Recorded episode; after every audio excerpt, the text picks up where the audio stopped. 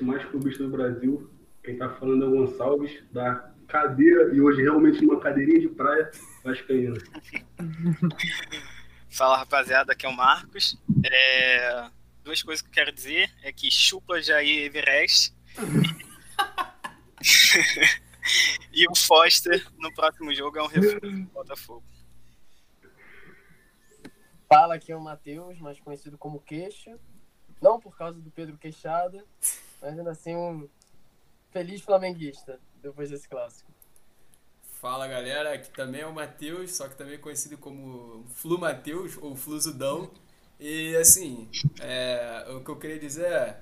A gente já tá em 2021, porque 2020 eu acho que já acabou, né? Já acabou, 10 anos o ano. Acabou 2020. 2021 a gente volta.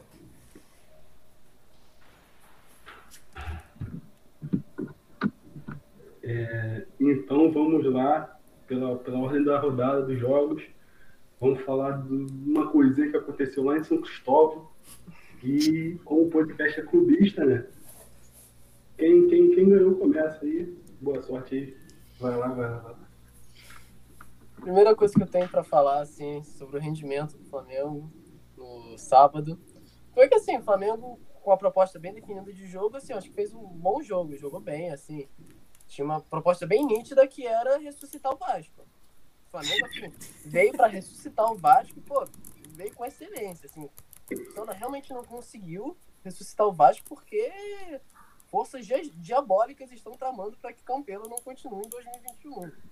Porque, pelo amor de Deus, cara, assim, um relato mais pessoal. Óbvio que eu já me estressei bastante com o Flamengo esse ano. Eu tenho me estressado com uma certa frequência comparado ao ano passado. Mas, assim, esse, esse eu acho que foi o jogo que eu mais me, estre me estressei, assim. O Flamengo ganhou, tipo, o Flamengo ganhar, você continuar, sim, fervendo depois do jogo. Eu fiquei muito irritado, cara. Muito, muito, muito. Eu acho que Flamengo agora veio com a bela estratégia de 90 minutos é muita coisa, dá para decidir em 45. Então, assim, primeiro tempo a gente não joga, a gente descansa, vamos ficar, sei lá, fingindo. Só que o Vasco, mano, diferente do esporte, é, veio, tipo, não veio para ficar lá atrás e é isso. Sabe? Então, o Vasco procurou um pouquinho o jogo no primeiro tempo e tal, e o, a zaga do Flamengo deu um grande presente pro, pro Vasco, né? Meu Deus. Assim, eu passo pano pro Bruno Henrique no lance, eu dou uma passadinha pro. Todo mundo foi um pouquinho mal, mas eu não consigo passar pro Léo Pereira. Não dá, não dá. Já tá uma coisa assim, um ranço. Jesus Cristo, cara, o cara não, não acerta um bote, o cara não dá um bote. Se você reparar, quando ele vai marcar de, de costas, vai marcar o pivô, ele dá um bico no cara. Ou ele deixa passar. Ele não acerta. Então, assim, eu já não suporto mais ele e eu passei o primeiro inteiro, primeiro tempo inteiro xingando ele, fiquei bastante irritado com ele, ele e o Diego. Que me deram um presente no começo do segundo tempo, né? Primeira vez que xingar tanto, duas pessoas surtiram efeito. Mas é isso, o Flamengo veio com essa proposta de, ó, vamos, não vamos jogar no primeiro tempo, vamos jogar no segundo.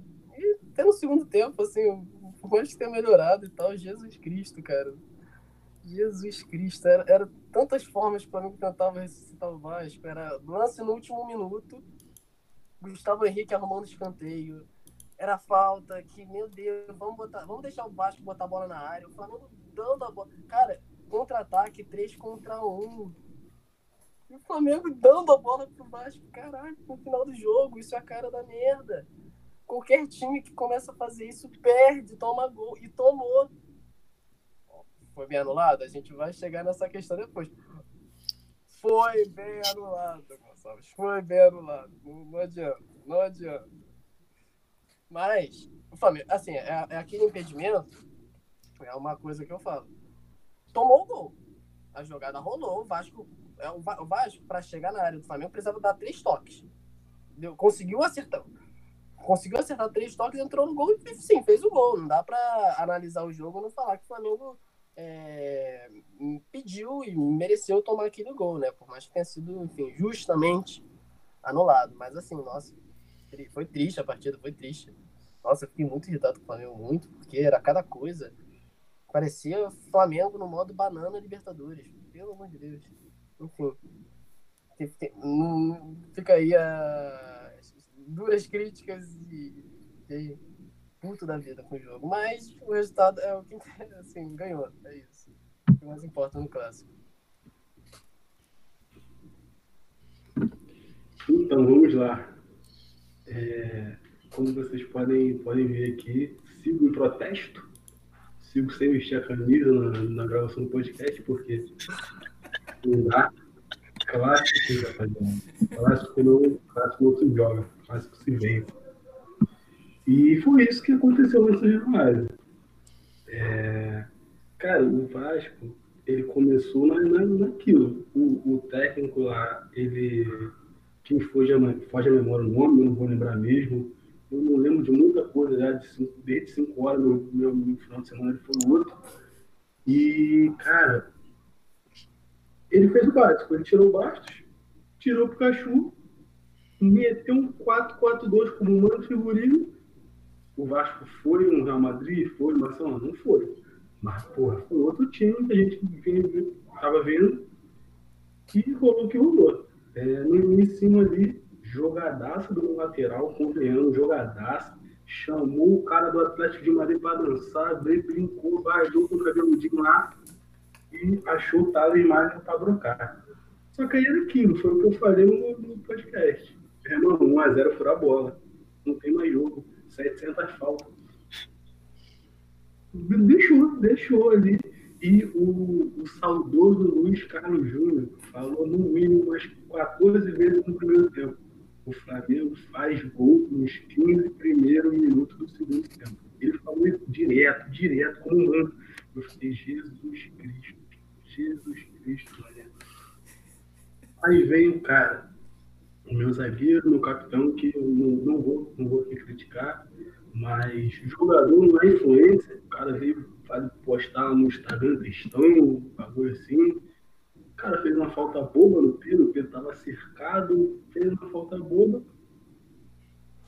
Flamengo cobrou a falta. Cara, é, é, é aquilo. O Vasco ele é incrível porque ele conseguiu tomar um gol do zagueiro dos caras, que é criticado o ano todo, no cruzamento do Diego, que, cara, é muito.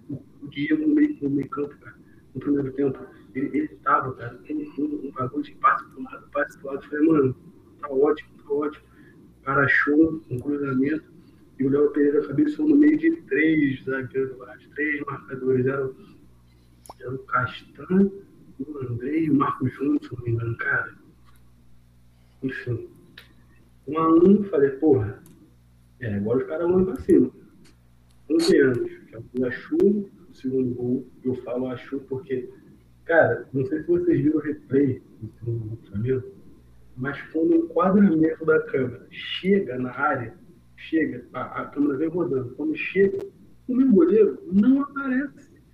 Ele provavelmente estava se esfregando na trave, fazendo alguma coisa assim, porque ele não estava no enquadramento. Quando o meu goleiro chega na bola, ele faz aquilo. Aquela, aquela, aquele tapinha, gente, com todo respeito. Sinto não daquele. Na hora da, da tua relação lá com a Morena, da tua relação lá com, com o teu namorado, a resposta é automática, bate mais forte. É só isso que ele foi. O do cara, que é ridículo disso, ele errou a bola. Ele errou a bola. Não pode. E aí, o mestre do atacante, que, mano, caralho, não errei, quanto baixo. Pra lutar, diabrado, não dá, não tem. Tem que ser clubista, tem que ser clubista, mas, mano, não dá, não dá. Gol, o mérito do cara, pá, depois ele vem pós jogada, bola na casinha.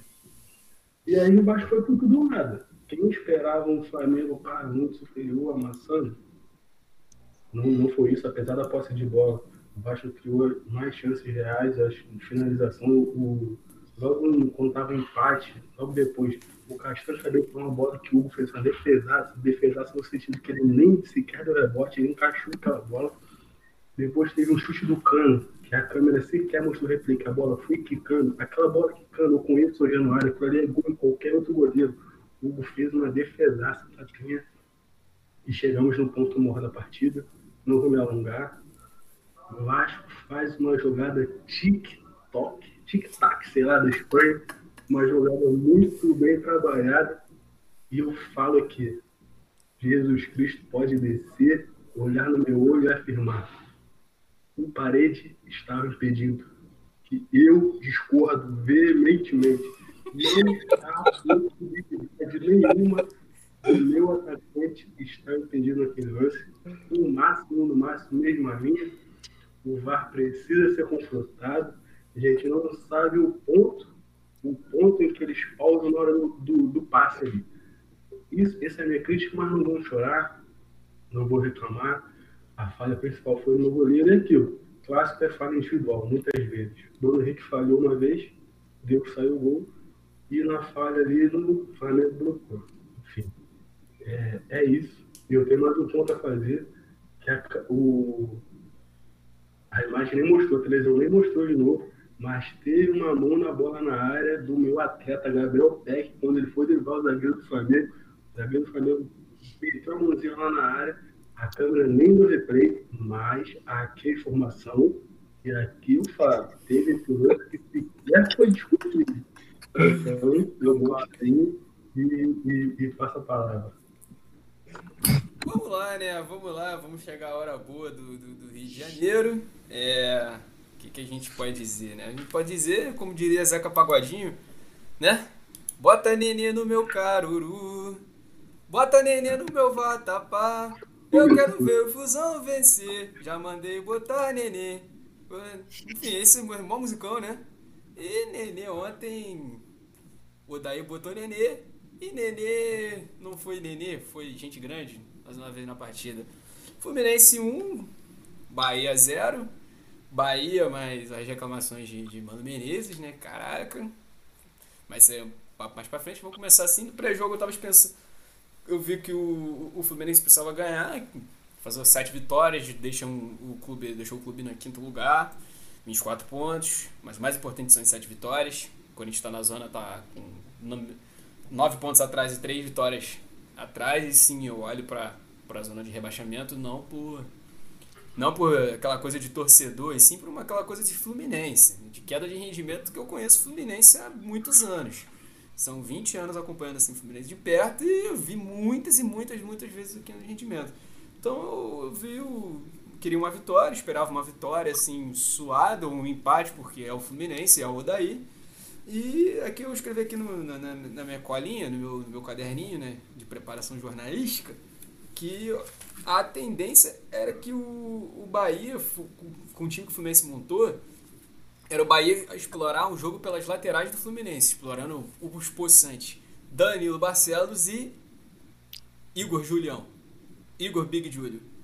E foi isso que aconteceu. O, o, o Bahia no início do jogo só marcava a partir do meio campo, então os zagueiros do Fluminense tinham a posse de bola, mas que os zagueiros do Fluminense iam com a bola e faziam o triatlo, né? Ou só o biatlo no caso, porque eles é biatlo, porque ele não pedalava, então ele só corria e nada, corria e nada, corria e nada.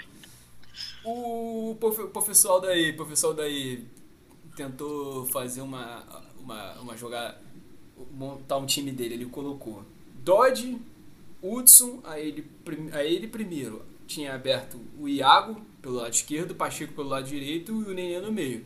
E ele mandou o, ele mandava o Iago e o Nenê trocarem de posição. Aí o Nenê foi caiu pro lado esquerdo e o Iago ficou mais no meio, fechando o meio. Aí aconteceu uma, uma mudança tática muito importante. O, o professor Aldair pensa que o Hudson é. Sei lá, eu, eu chamaria o Hudson de Kinder Ovo. Como assim Kinder Ovo? O professor Aldair pensa que ele é o elemento surpresa tá ligado? Ele vai abrir uma caixinha e pum, Hudson. Vou comprar assim uma coisa por. Hoje, que nem é, hoje aqui no Rio de Janeiro, né? A gente ainda tem a, um pouquinho aí de dar a cultura de dar doce pra criança. Mesmo no dia de hoje, 12 de outubro. Aí se tu pegasse um saquinho assim, é, ah, saquinho de doce pra criança, tá, abre o saquinho, bum, Hudson aparece assim. É, essa ideia de fazer o Hudson um elemento surpresa, cara, ela não foi muito interessante, porque primeiro o Hudson impediu que o Julião tivesse oito anos de contrato a mais. Porque o Iago vira uma bola pro, pro, pro, pro Julião, o Julião lhes dá uma chapuletada na bola. Aquilo, o nome, termo técnico daquilo é chapuletada. Voa muito bem na bola, do, manda pra dentro da área e o Hudson capa. É, a ideia era que o Hudson fosse esse jogador que. um elemento surpresa do meio campo que sempre finalizasse, que sempre participasse. Mas o que acontecia é que, porra. o Hudson ele tava atrasado, ele tentando roubar a primeira bola, tava atrasado. E quando o Bahia vinha, o Bahia, mais uma vez, o Bahia explorava os lados do campo do Fluminense. O Bahia tentou fazer jogadas com três jogadores. Eles não triangulavam jogadas, mas eles vinham, subiam com três jogadores em cima das costas da, das laterais do Fluminense, porque aí eles tinham a opção de afunilar para a lateral para alguém cruzar ou tentar chutar direto. Foi o que eles fizeram. O Hudson estava sempre atrasado na recomposição do meio campo. Você via aquilo. O Hudson sempre chegava correndo, o cabelo voando assim. Aí ele vinha correndo, parecia, pô, vai dar o bote, passava direto. Os caras jogavam a bola e falavam, caraca. Pro torcedor leigo, pro, torcedor leigo, ia pensar assim, porra, esse Hudson tá em todas, né? Mas é tipo, tá em todas. Tá aqui, tá lá e não tá em lugar nenhum. Tá em todo lugar. É o tá em todas. É, mas assim, destaque positivo vai para mim o Digão BRT. Digão ontem parecia o BRT. O Digão parecia o BRT ontem, filho. É, Digão, o Digão antecipou jogada. O Digão, porra, fez tudo. O Digão, Digão BRT, filho. Digão BRT Rio. Carregou a zaga nas costas. Carregou todo mundo. E teve uma hora que ele foi o BRT mesmo, filho. Caraca, o, o maluco do Bahia no final do jogo veio no meio do campo, ele deu uma butinada, atropelou o maluco no meio das pernas, filho passou por cima do cruzamento sem nem querer saber, nem buzinou. Foi BRT o jogo inteiro, biarticulado legal. Pesadão, troncudão, mas aí, disposição purinha. É, pô, esse foi um positivo individual. O negativo foi aquilo, né? Um jogo que o Fluminense até não foi nem mal, mas o Fluminense também não foi bem, foi o Fluminense. Ele faz 1x0, ele foi faz 1x0, ele faz 1x0 e é aquela coisa, tu pensa, ah, ah, é Simeone, né? Faz 1x0 e acabou o jogo. Não. Faz 1x0. Eu falei pro moleque no, ontem: é, o Fluminense é o time de tsunami. É o time que tá na onda? Não. É o time que faz gol e volta o mar inteiro. Recua todo mundo. Só que em vez de ser gol de tsunami, que vem 2 metros de pessoa pra atacar, não. Só recua mesmo. É, o, o mar recua. O mar recua. Um mar de gente na, na zaga do time, um mar de gente para trás, um jogo ficou chamando Bahia e são situações de jogo que acontecem, o cara chuta, bate em alguém, a bola entra. E ficou aquele salseiro final de 10, 15, 20, 18, 20 minutos com o Bahia, treinado por Mano Menezes. Olha esse vagabundo aí, ó. Mano Menezes, vagabundo. Mano Menezes, reclamão, PHD em reclamação, como ele próprio falou na transmissão, falando pra caraca, reclamando de tudo é, em cima do Fluminense, correndo o risco de tomar um gol de empate, porque sempre há esse risco, não adianta. E o time sempre. E o time naquela mudorrência, né? O professor daí coloca Caio Paulista e Felipe Cardoso. As alterações não foram boas pelas peças, mas pelos jogadores, assim, pela ideia, sim. Porque ele pelo menos não tirou o Fred e botou. Sei lá, ele não botou um zagueiro. Porque a cara do professor daí fazer isso. Aí ele ele foi, fez as alterações, depois ele botou o Luiz Henrique, muito bem, mas já não teve jogo, reta final de partida foi uma verdadeira bosta. E assim, a gente só tem que falar sobre os lances, né? Que o professor Mano Menezes reclamou. O primeiro foi pênalti, o segundo pênalti foi. Mas como é o professor Aldair, o Aldair não ganha de 2 a 0 E tem que somar os dois, tem que dividir, por, dividir pela metade. Então, somou dois lances, dividiu por dois, deu um, um gol de pênalti mas não tem reclamação nenhuma. Um jogo ruim, pessoas em destaques individuais. Pô, o destaque individual foi o Digão. Assim, não é que jogou mal, mas também foi mais uma partida ruim do, do Odaí. E é isso, não tem o que falar, né? Três pontos. Três pontos para acumular, porque vai pegar o time do São Paulo e aquela. Ou ganha e me ilude, ou perde e me leva para a realidade. Eu prefiro sempre a realidade, mas todo mundo gosta de um carnaval. Esperar a ilusão acabar na quarta-feira, é o que eu tô esperando. E é isso, passa a bola pro nosso querido Botafoguense. Beleza. É, então aqui vou falar do último jogo do, dos Cariocas, e não menos importante, né? É, o Botafogo mais uma vez é, chegou a uma vitória. Então, somando aí, somos, chegamos à terceira vitória no campeonato. É, assim como o Matheus, vou pegar minha colinha aqui, né? Porque depois da lambança que o Foster fez, cara, eu falei, não dá pra eu ficar sofrendo vendo esse jogo. não tinha como eu estudar cálculo, que foi algo mais interessante do que, do que aquele acontecimento lá em, lá no, no estádio do, do esporte. É, então, assim, resumidamente, né, foi uma batalha entre os antigos estagiários efetivados, entre o, o famoso Jair Everest, o novo Bruno Lazzaroni. Eu acho que o técnico atual do Botafogo está fazendo alguns estágios com, com o Tite, porque eu vi a seleção brasileira ontem jogando, pelo menos no início do jogo. É, assim, o Botafogo começou bem, com uma boa proposta de jogo. Acho que é um pouco parecido do que, que tinha proposto né, contra o Palmeiras. É, a diferença é que o esporte e o Palmeiras são duas propostas diferentes, apesar de eu achar que é, em, em, como posso dizer, em questão tática de jogo, o Palmeiras está tão abaixo quanto o esporte, né?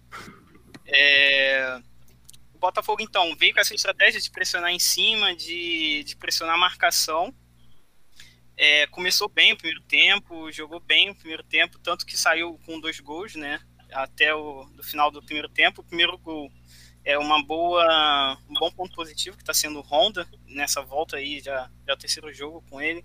E ele tem jogado um pouco mais adiantado, até foi uma surpresa assim que muita gente já pedia, até repito isso porque a gente já falava muito isso quando estava com o Paulo Tuori, que com o Paulo, não que o Honda ficasse subutilizado, mas é que ele não conseguia pisar na área, então ele tinha acabado para ele conseguir ter uma finalização, para ele conseguir dar apoio na ao ataque, ele tinha que correr praticamente o campo inteiro, porque ele jogava muito próximo aos zagueiros.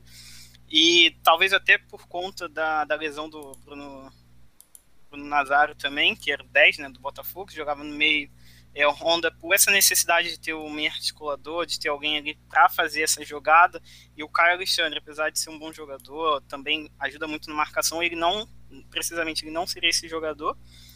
Então, o Honda está fazendo essa função. É, ontem, felizmente, o Honda, é, com essa estratégia né, de Botafogo pressionar em cima, agredir o esporte lá na saída de bola, o Honda conseguiu pegar ali na falha do, do goleiro do, do esporte e fazer o, segundo gol dele pelo Botafogo, que foi um belo gol.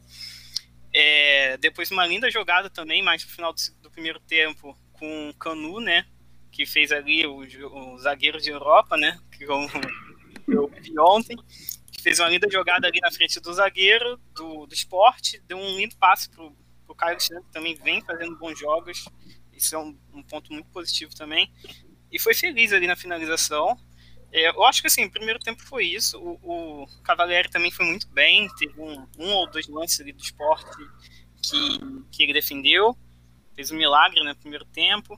Mas o Botafogo, assim, resumidamente foi bem. Ele, fez, ele teve nove finalizações contra cinco do esporte. O esporte só teve uma finalização no primeiro tempo no alto, que foi a defesa do Cavalieri. E o Botafogo teve três, duas foram os gols.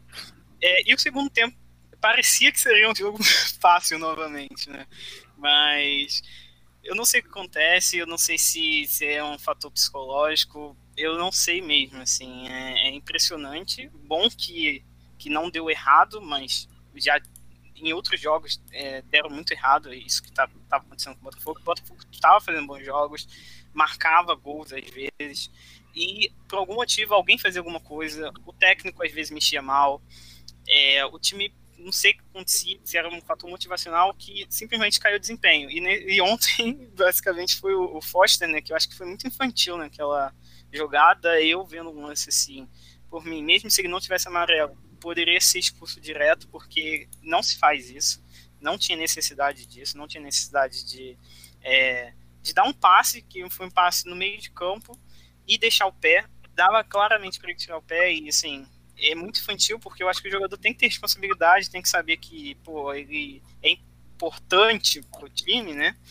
É, apesar de, de eu ter minhas críticas com ele, ele faz uma função que é importante no Botafogo, ele faz função à frente da zaga, que muitas das vezes atrasa o jogo, atrasa, muitas vezes ele erra um lançamento, erra, mas é importante para dar liberdade tanto para o Caio Alexandre, tanto para o Honda, que estão fazendo bons jogos, que os dois fizeram gols ontem. Então, ele é importante para o jogo. E quando ele fez isso, basicamente ele estruturou toda a, a, ali a, a estrutura de jogo do Botafogo, né? A proposta de jogo que o Botafogo estava tendo, que poderia muito bem ter controlado o jogo, ter levado o jogo fácil, esperado mais uma é, descuido do, do esporte mais para frente e ter matado o jogo ali com 3 a 0 Mas minha crítica maior é essa. Eu acho que, assim, se eu pegar os pontos positivos do time como um todo, né, em relação ao jogo, é, eu acho que a zaga tá bem. Eu acho que o Canu, o Matheus Benevenuto estão bem. Principalmente o Canu, ele tá ganhando muita bola embaixo, tá fazendo esse primeiro bote ali. É, o Cavalieri está sendo seguro, apesar do último jogo, com, com as ressalvas. No segundo tempo ele também foi muito bem. O meio de campo está ótimo com, com o Caio Alexandre, com o Honda ali. É, minha crítica seria o Foster realmente, não só pela entrada, mas também em relação a ele no jogo em si. É, eu acho que o Botafogo hoje não tem essa peça, então talvez vai no próximo jogo sem ele, vai vir com o Renteria, que eu também tem minha ressalva em relação a ele, então vamos ver. E o Kevin também, eu acho que o lado direito do Botafogo é sempre o lado onde o adversário é, usa para atacar. Foi assim com o Palmeiras, foi assim ontem, foi assim no gol do, do Thiago Neves lá, do cruzamento, o Thiago Neves cabeceou, que eu não, não boto culpa no zagueiro, acho que foi um lance que acontece, só que ele tinha, o cara tinha muito espaço para cruzar também. É, assim, eu acho que minha análise é essa. É, novamente, eu tô feliz pela vitória, tô feliz pelo rendimento. Eu acho que o Botafogo não sofreu da forma que sofreu com o Palmeiras, apesar do esporte ter tido muito posse de bola. O esporte só finalizou duas vezes no gol no segundo tempo, com o segundo tempo inteiro com a mais. E é isso, eu acho que a prova do jogo do Botafogo é essa. Ainda tem alguns pontos a melhorar, sim. É... Mas vamos ver agora quanto o Grêmio. Né? Eu acho que vai ser um jogo mais difícil, vai ser um jogo realmente para testar essa evolução que está tendo com, com o Bruno, né? Lazzaroni. É, e ver né, com, com um time que teoricamente agora é mais superior ao Botafogo, é, apesar do Grêmio não ter boa fase, vamos ver como que, como que esse time vai suportar. Então, rapaziada, passando para a segunda etapa aqui do nosso, nosso programa, vamos abrir agora para as perguntas na rodada e eu vou tomar liberdade de começar. E eu tenho uma pergunta para o Marcos direto.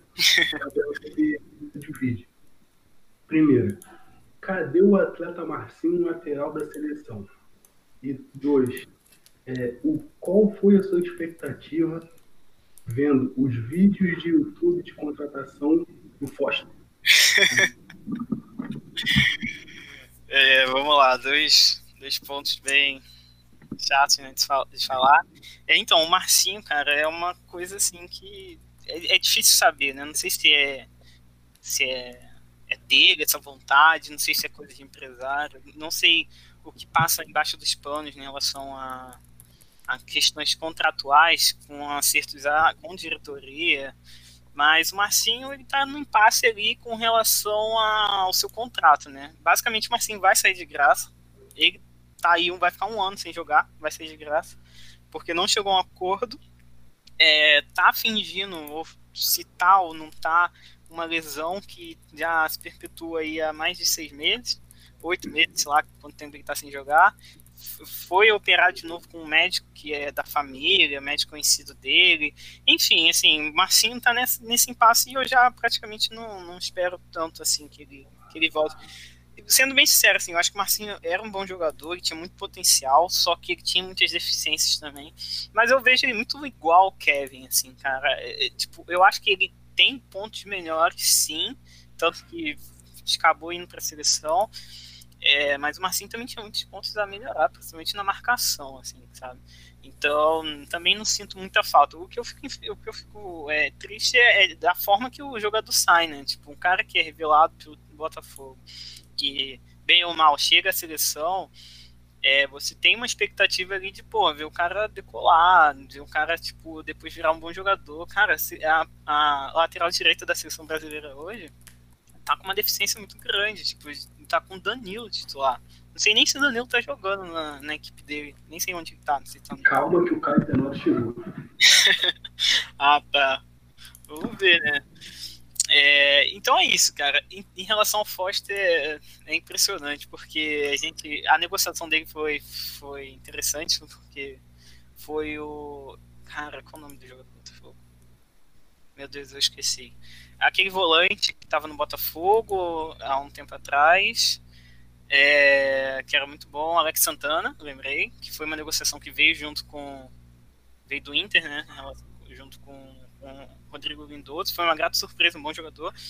É, e o Botafogo. O Foster veio para cá, o Alex Santana foi para lá e veio uma compensação financeira que é dentro da realidade do, do Botafogo. É, então, assim, quando eu vi os vídeos, eu falei, nossa, esse cara é muito. é um ótimo reforço, apesar de ter jogado, acho que no Goiás, quando estava no Brasil, ter saído há muito tempo é, aquele lance, eu vi um lance de falta dele que eu fiquei, porra, é o novo Juninho, cara. Os Botafoguenses sabem de quem eu tô falando. É um zagueiro que, porra, batia umas faltas, assim... Juninho absurdo. cabelo dividido. Ele era Juninho, sinistro, cara. Juninho era brabo, o Juninho fazia muito gol. Muito gol, cara. Ele era bom, assim, zagava bem e, tipo, porra, batendo falta ele era excepcional. Então foi uma expectativa quebrada, assim. E eu fico triste também porque hoje eu vejo que o Botafogo não tem um um cara melhor para botar ali, sabe? Então, é difícil, sim. Fui iludido. É, rapaz, Forrest Gump. For, Rafael Forrest Gump, contador de história, né? Exatamente. É, deixa eu aproveitar então a oportunidade também e fazer uma pergunta pro Gabriel. É, eu queria saber qual tá, como está a expectativa dele em relação a, a técnico. É, agora tão é, pouco tempo, né? A, para a questão das eleições no Vasco. Como que tá? Eu vi que o Mancini fechou com o Corinthians, então nem o Mancini para tentar salvar ou rebaixar mais uma vez. Então eu queria saber dele aí. Graças a Deus o Mancini foi contratado por o time. É, o Ney Franco tá livre no mercado, isso é muito perigoso. A gente tem que pontuar. Cara, sobre, sobre especulação é muito difícil, sabe? É muito difícil falar sobre especulação. Eu acompanho, eu já acordei vendo vídeo, já acordei vendo, abrindo o site. Só que é aquilo. O, o, que eu posso falar hoje é o seguinte: o Thiago Nunes afirmou que só quer trabalhar agora em 2021. O Felipão afirmou que só pretende trabalhar em 2021. Então eram os dois principais nomes. O Dorival foi descartado no, no sábado, do, do, no dia do clássico. Então, os nomes que estavam ali em pauta, é, que, a, que a mídia tinha fomentado, discutido, não estão mais, aparentemente, né? Porque é aquilo, é, pode voltar, é, negociação é, é, muito doido. Hoje ventilaram o tal de Renzi, aquele zagueiro argentino que era horrível Nossa. e que tem, enfim... O Gabriel Heinz, o do... O Heinz, Gabriel Boa, Heinz. Bom treinador. Bom treinador. Eu, eu, não sei sobre, eu não sei sobre o trabalho dele como treinador. Bom treinador. Tre treinador do Vélez. ele na zaga do Manchester United. Mas é, foi ventilado, não sei qual é a realidade, porque, cara, estamos falando de Vasco, um time com salário atrasado. Então, contratar, contratar um técnico estrangeiro, cara, infelizmente, eu falo infelizmente, hoje você não é uma boa opção. Tu olha os três primeiros colocados da tabela, são treinados por gringos. Então, se for por isso, eu acho que é uma aposta válida entre pagar a mesma coisa para o Raiz e para o Felipão, acho que vale a pena apostar no, no Raiz, mas é aquilo, só especulação, cara. Vamos sonhar com o Raiz e amanhã acorda com o Lisca doido chegando no Rio de Janeiro. É, isso é Vasco. Não, mas Lisca então, doido não dá, Lisca doido tá indo pro Cruzeiro. Tá, não. recusou, recusou, recusou. Ele recusou o Cruzeiro? Ele tava lá na. Eles estavam atrás dele lá. Recusou. recusou. Inteligente. Então, é, então acho que eu te respondi, Marcos. É, é isso, próxima pergunta aí. Cristóvão Borges, então, já é uma realidade. Cristóvão Borges, Cristóvão Borges. A minha, tia tem, a minha tia tem um amigo que é a cara do Cristóvão Borges. O nego na balada já perguntou pra ele se ele, se ele era o Cristóvão Borges. Já pediram pra tirar foto com ele, cara. Rapaziada, fala esse nome não, mano. Vamos continuar o, o projeto numa boa, sem saudável eu tô aqui com, na, na maior boa vontade, fala isso não. ah, véio, professor Cristóvão Borges aí fez um trabalho bacana no Vasco. No Fluminense ele também fez um bom trabalho, só ficou marcado por. Na verdade, ficou marcado por duas eliminações cagadas por causa de um, de um time safado 2014, né? No Flamengo ele. Né? O Flamengo foi o quê? 2015. Foi assim que ele saiu do Fluminense ele foi pro Flamengo. Foi, foi um foi, foi uma coisa bem difícil, bem difícil. Professor Cristóvão. Eu, a melhor Tem coisa... Zé Ricardo, né? Tem Zé Ricardo, Jerry Ricardo.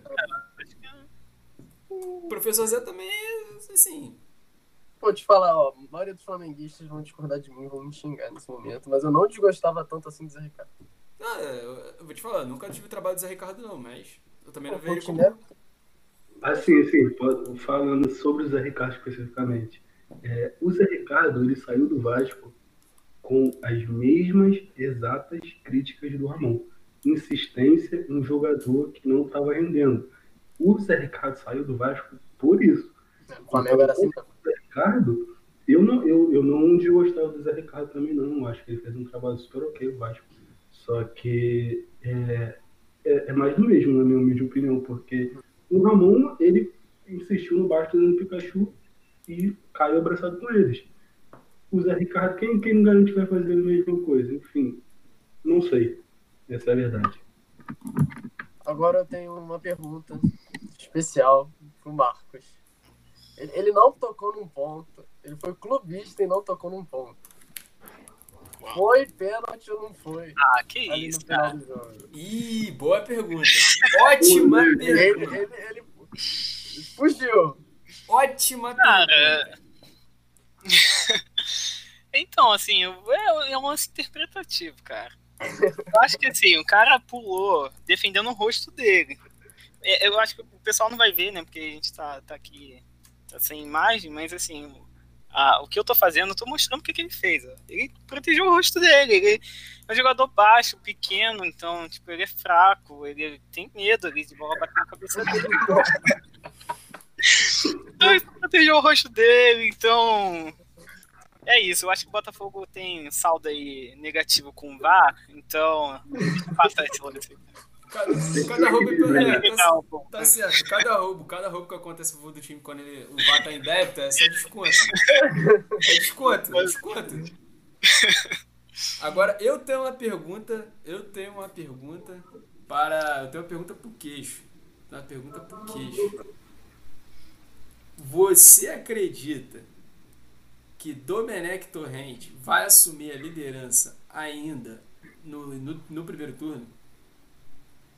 Olha, eu acho o seguinte, se você pega a sequência de jogos do Flamengo e do Atlético, o Flamengo nitidamente tem é, jogos mais fáceis, né?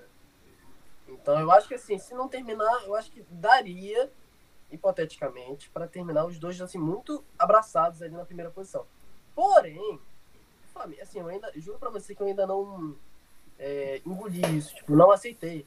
O Flamengo jogou agora, no sábado, vai jogar na terça, vai jogar na quinta. Cara, É, né? isso- eu, eu, eu- eu não lembro de ter vivido isso com o Flamengo nunca. E, assim, joga, descansa e joga. Não tem plantel?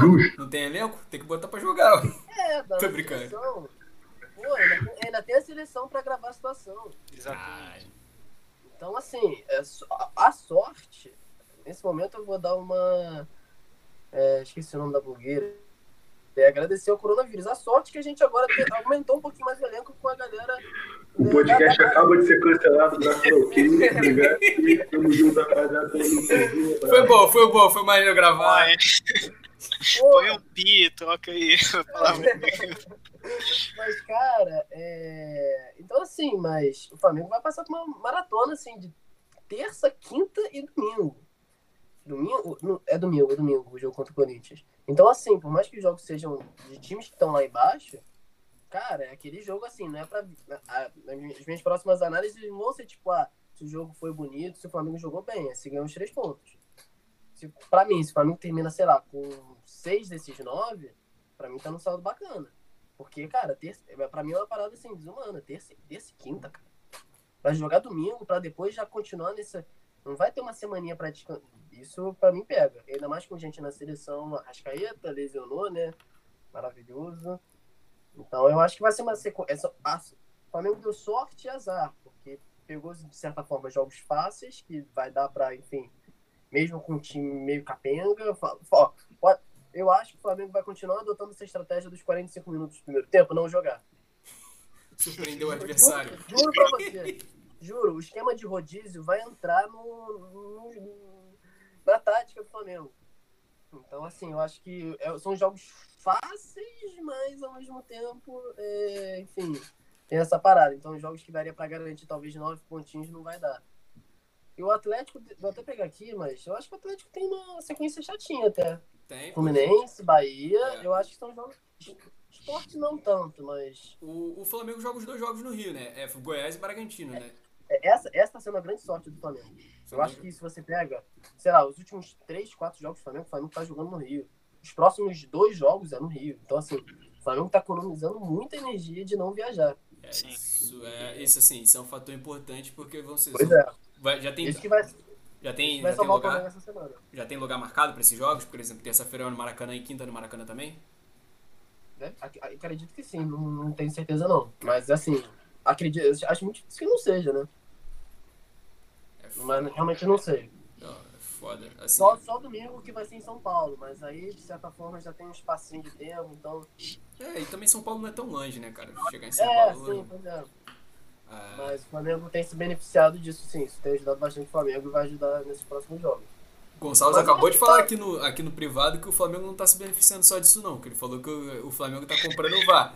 Com o VAR. Ah. Ele falou pra mim que o, o VAR, o VAR no jogo sábado, a imagem era da TV a cabo aqui de casa. Congelou na hora e não viram.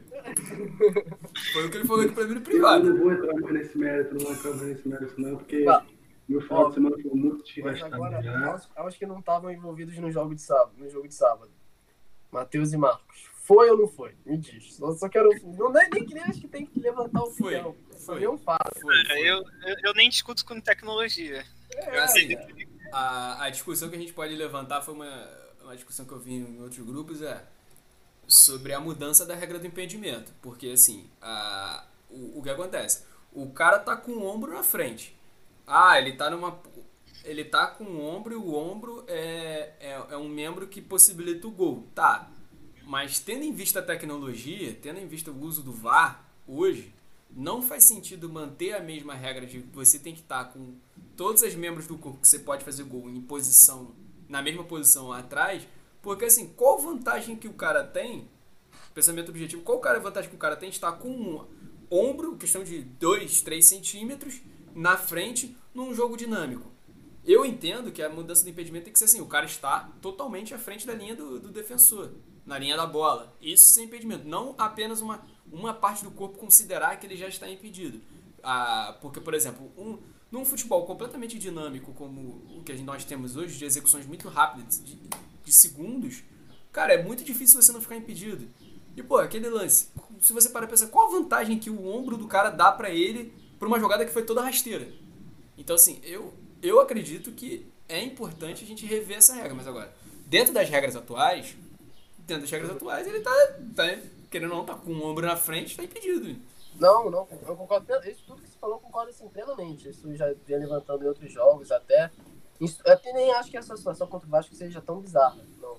Porque até você vê ali na linha que tem uma certa diferença e tal. Tem situações que o VAR tem, tem mais bizarrices, mais milímetros decisivos, né? Que sequer dá pra. Nem a tecnologia consegue ser tão criteriosa assim. Mas eu concordo plenamente com essa questão de, digamos assim, um bom senso maior com relação ao impedimento, porque não faz sentido. Não, não faz. Eu, eu acho que é o que eu falei. Não dá pra analisar o jogo e não falar, cara, o Flamengo tomou o segundo gol. Foi bem marcado e tal, mas assim, na- digamos assim, numa questão de mérito, o Vasco fez o segundo gol. Assim você vai ver diversos gols que, cara, aquele gol, isso eu não vou esquecer porque me doeu mais, né? Mas aquele gol contra o Grêmio na Libertadores, que um fiapinho do pé do Gabigol, do Gabigol tava à frente e o cara, entendeu? Tem que ter um bom senso, tipo, ali não, não tem, é o que você falou, não tem tanto benefício, cara. Qual é o de fato o real benefício que o cara tem ali naquele momento? É, exatamente. Eu, eu, eu, eu- eu realmente defendo um bom senso maior, uma flexibilização do, do impedimento, né? Só que agora a parada também é a seguinte, porque isso eu acho que a, a- a mídia, os torcedores agora le- levantam muito essa questão de, olha, por que tanto critério? Por que tanto critério na hora de, marcar um impedimento? Sendo que, cara, os grandes pressionadores, digamos assim, com relação ao impedimento, ter mais critério, de ter a presença do VAR, parte da mídia, parte dos torcedores. Porque, querendo ou não, o, o bandeirinha, o juiz, vão marcar ali na hora do jogo na base do olhômetro. E na base do olhômetro tem bom senso, você vai ver ali se realmente teve uma. Não, não é uma coisa tão milimétrica. E aí que, chega a televisão e faz e marca aquela linhazinha e fala, olha, o juiz errou. Ah, mas foi um detalhe, mas o juiz errou. E aí os torcedores é pau a semana inteira, pau a semana inteira. Então acho que também tem que ter um bom senso do, da, dos torcedores falar o seguinte, ó, beleza. Vocês estão defendendo agora um bom senso, mas, cara, vocês sempre defenderam uma parada super criteriosa com relação ao impedimento. Então, assim, também tem que entender que a CBF, a CBF protege o que, é, enfim, se protege de porrada. E a porrada, ela recebia com relação ao impedimento. Então, se eles aplicaram agora uma tecnologia que é mega criteriosa, é porque, de certa forma, foi uma movimentação, uma pressão externa. Mas eu, eu concordo plenamente com relação a isso. Gostei bastante da crítica aí, tá vendo que o nosso programa é muito engajado na, nas políticas de futebol, políticas de esporte. muito mesmo. É, eu, não, não vou entrar nesse mérito mesmo, com todo respeito, Marcos. Quiser comentar, fica à vontade. É, é... Rapidinho, eu, eu, eu, esqueci de fazer só um comentário sobre o, a, a o, o, critério, por exemplo, do uso da mão, sabe? A, aquele lance do esporte, do esporte Botafogo, eu acredito que aquilo tenha sido pênalti. É porque o cara acho que ele não estava só protegendo o rosto e aquilo batendo na mão. Ele, porque ele não tá com o braço. Não tem, tudo bem que não tem como jogar com o braço totalmente colado, mas a, a asinha tá um pouco aberta. A, asinha tá um pouco aberta. Mas pelo menos o, o, o árbitro naquele lance, o árbitro foi ao VAR e viu. No lance do Fluminense, o primeiro, cara, aquilo foi bizarro. Assim, eu não. Eu, de fato, eu de fato, perguntasse, Matheus, você vai fazer as regras de futebol? Não marco aquele pênalti que não deram pro Fluminense. Mas eu não faço as regras de futebol. O, o, o jogador do Fluminense cabeceia, o cara está com o bração aberto, bra... mas assim, muito mais do que do Botafogo, do, do lance do, do, Botafogo, o cara tá com o braço aberto, e esse braço impede a bola de chegar no Hudson. Corta a trajetória da bola para pro Hudson, o Hudson ia finalizar. Bizarro foi nem a cabine cogitar chamar o cara, sabe? Isso aí foi meio, foi meio esquisito. Então, assim, eu acho que é, o, o, futebol, a gente precisa, com o uso da tecnologia, nós precisamos é, analisar certas regras e adaptá-las ao uso dessa, da tecnologia. Se a tecnologia for feita para ter erro zero, não adianta você sustentar regras que pretendam ter o erro zero. Por exemplo, a ideia do impedimento, por exemplo, é que você criar um critério objetivo. Nenhuma parte do corpo que possa fazer gol pode, tem que estar, pode estar na frente, senão é, senão tem que ser marcado impedimento.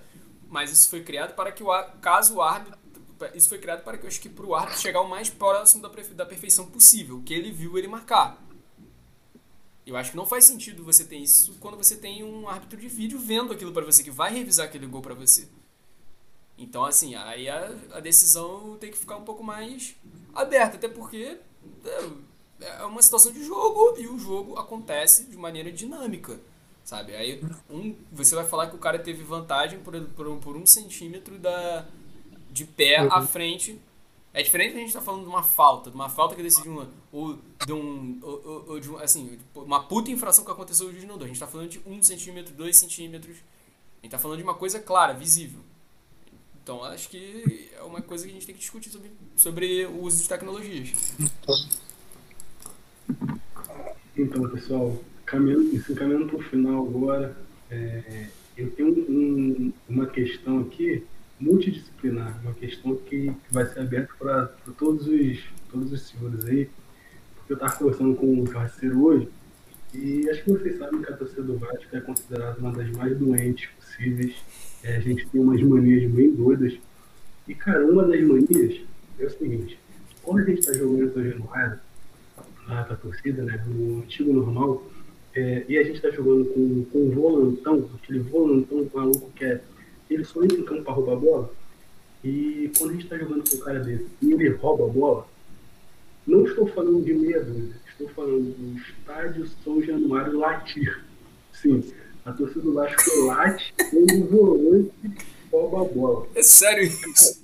É uma parada que eu achei muito interessante conversando hoje. Eu falei, cara, será que os outros, as outras torcidas do Rio também fazem isso? Porque, mano, é uma coisa doente, é uma coisa doente mesmo. Gente lá pra mostrar que o cara é pitbull, pra mostrar que o cara tá ligado?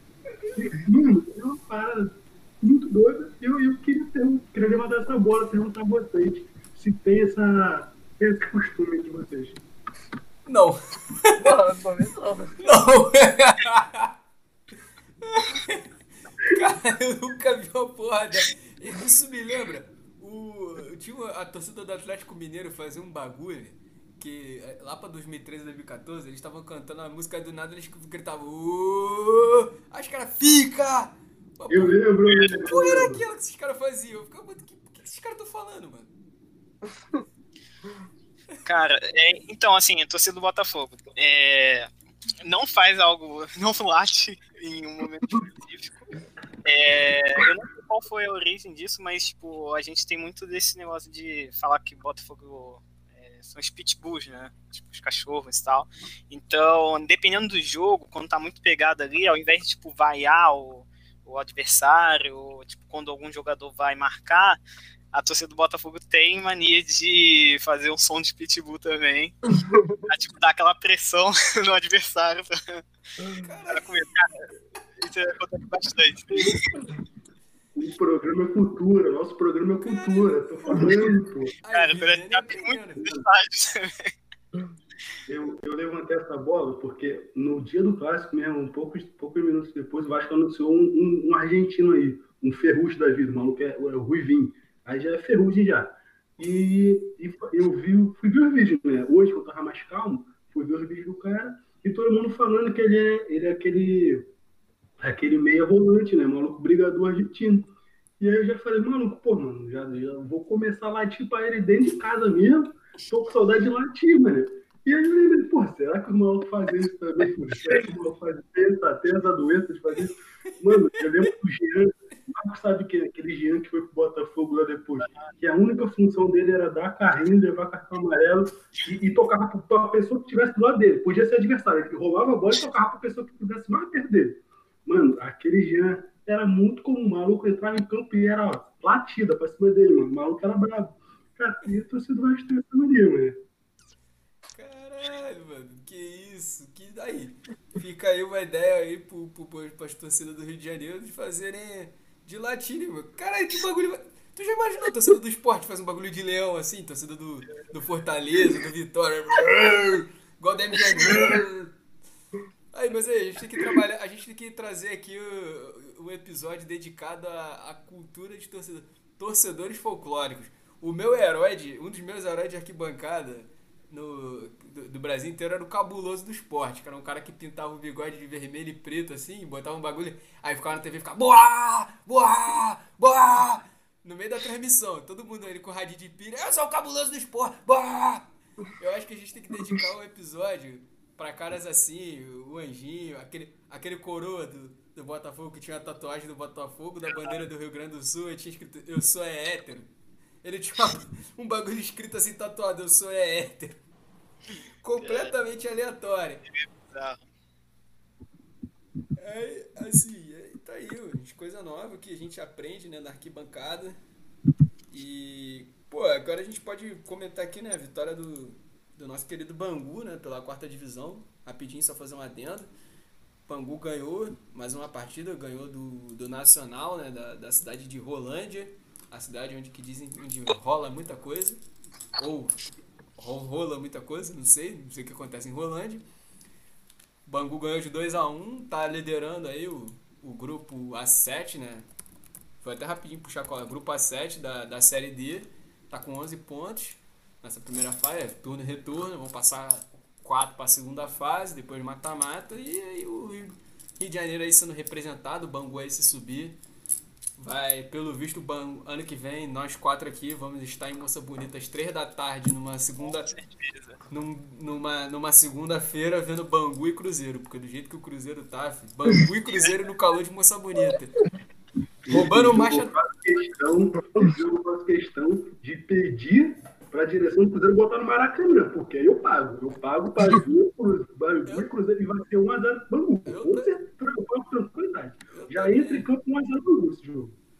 Aí a gente aí torcendo aí pro Rio de Janeiro, pro, pro, pro Cruzeirão aí. A gente tem um grande encontro no Rio de Janeiro, imagina. Coisa bonita. E o Cruzeiro, hein, gente? O Cruzeiro. Como tem um vídeo lá que tava rolando do, do Ney Franco cantando, tava na beira do caos, tava na beira do caos, numa piração toda. Caralho, meu irmão. O Fala Zezé, puta que pariu. O que que tá acontecendo com o Cruzeiro, meu irmão?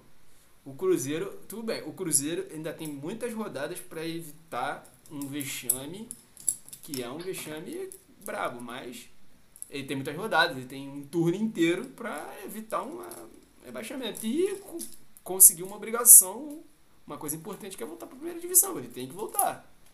Mas pelo jeito.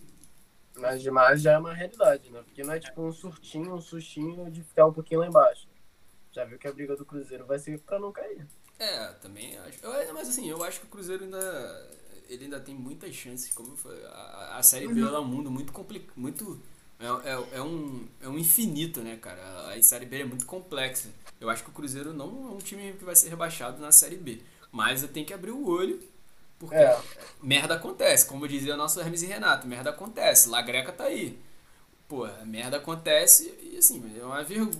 O que os caras fizeram com o Cruzeiro é uma vergonha. Seu, seu Mitaí, Mitaí, Itaí Machado. Cadê? Mandar aqui a solidariedade pra, pra, pra família aí cruzeirense, né? Família cruzeirense, mandar solidariedade, fazer uma, acender uma velhinha para vocês. E vamos lá, né? Vamos ver se os caras levantam. Ou não. Ou não. É, indo para a parte final agora, para concluir, a gente vai para a parte do, dos palpites. Lembrando que essa semana a gente vai fazer o, o podcast, mas eu tô na, relaxado. Vasco não entra em campo, o jogo contra o Fortaleza foi adiado. Então o Vasco vai ficar com dois jogos a mais na tabela. Acontece que vai acabar o primeiro turno e o Vasco não fez a primeira partida ainda contra o Palmeiras. Né? Não sei como que a CBR vai encaixar isso.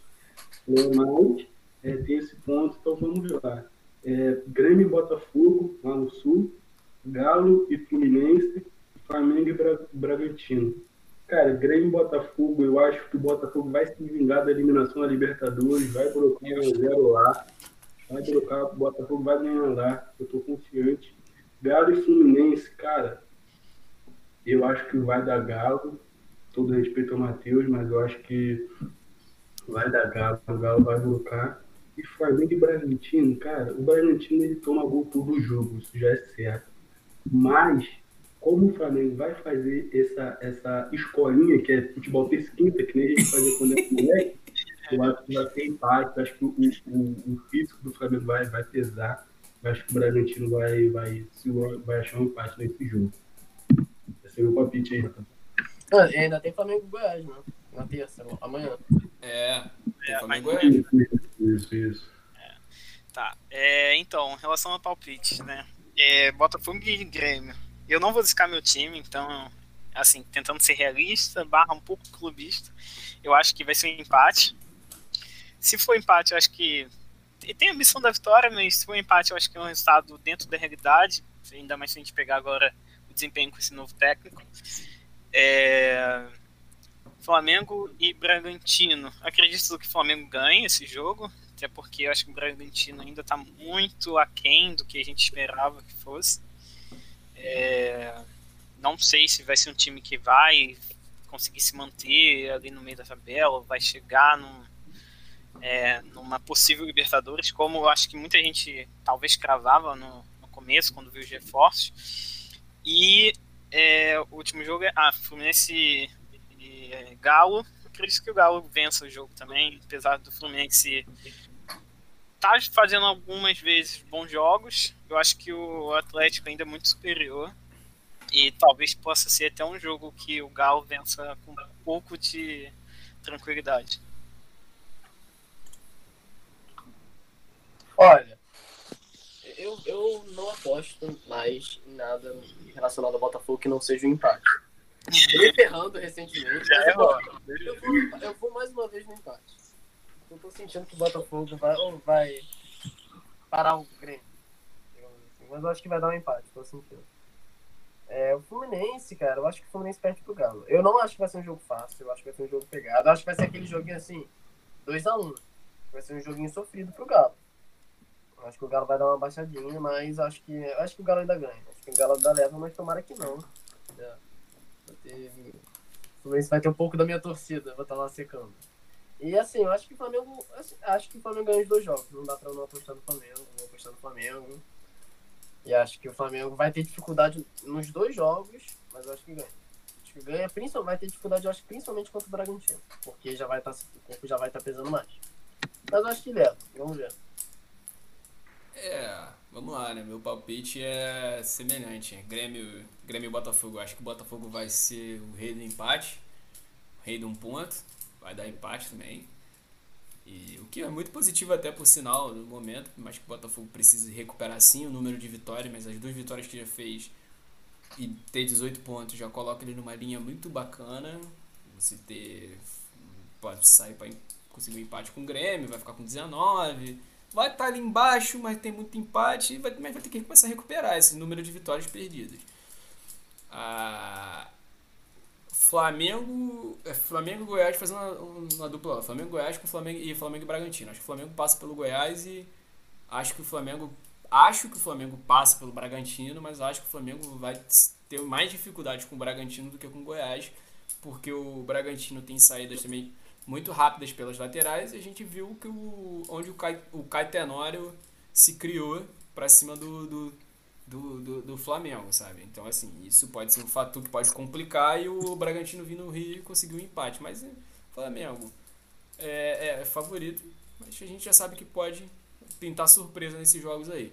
Fluminense Atlético Mineiro. Fluminense Atlético Mineiro, meu irmão, esse jogo, rapaz, torcida do Fluminense, é, é torcida que, pô, o Fluminense é o clube que eu amo, mas assim, Sendo sincero, eu acho que o Galo ganha e mais do que ganha.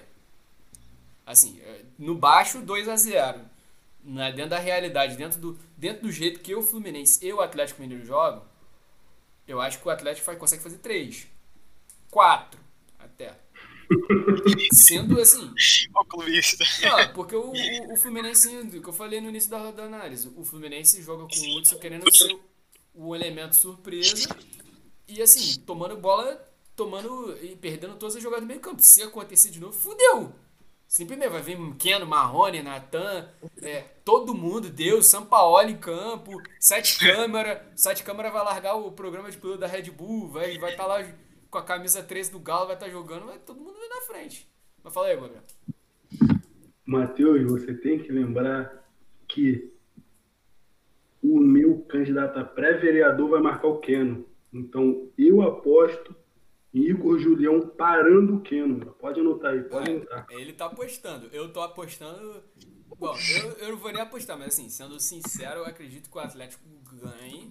Mas, como eu sou fluminense, eu vou apostar aqui numa situação melhor, que eu consiga aquele um empate, que o professor daí vai conseguir aquele empate e assim, se Deus for muito bom com a gente, que Nossa Senhora Aparecida falou assim: oi, é hoje, eu vou fazer um milagre pelo Brasil, é hoje. vou deixar a torcida do Fluminense feliz, a torcida do Flamengo feliz, todo mundo que vem atrás feliz. Vou ferrar com o Atlético Mineiro.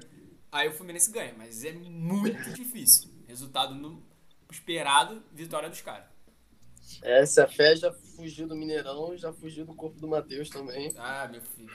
Não existe fé quando existe odaísmo. Existe só realidade. se ganhar do Atlético Mineiro, se ganhar do Atlético Mineiro, eu vou estar tá aqui já. Eu já vou estar tá aqui com a minha faixa. Fluminense campeão 2020. eu já vou mandar fazer. É, então, pessoal, acho que é, acho que é isso, né?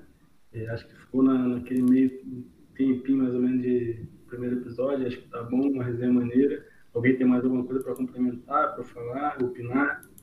Eu tenho, rapidinho, uma coisa. Campelo, obrigado real, por você realmente existir? O Vascaíno realmente vem aqui te aplaudir? Ou isso não passa de.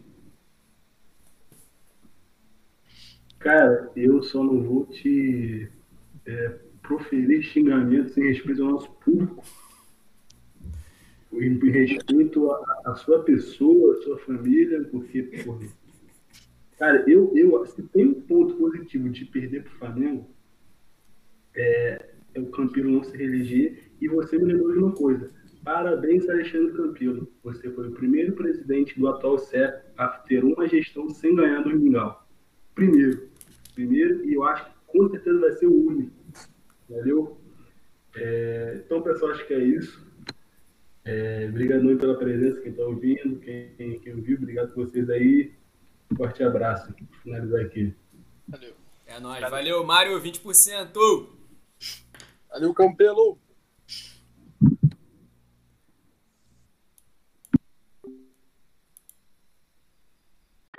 Thank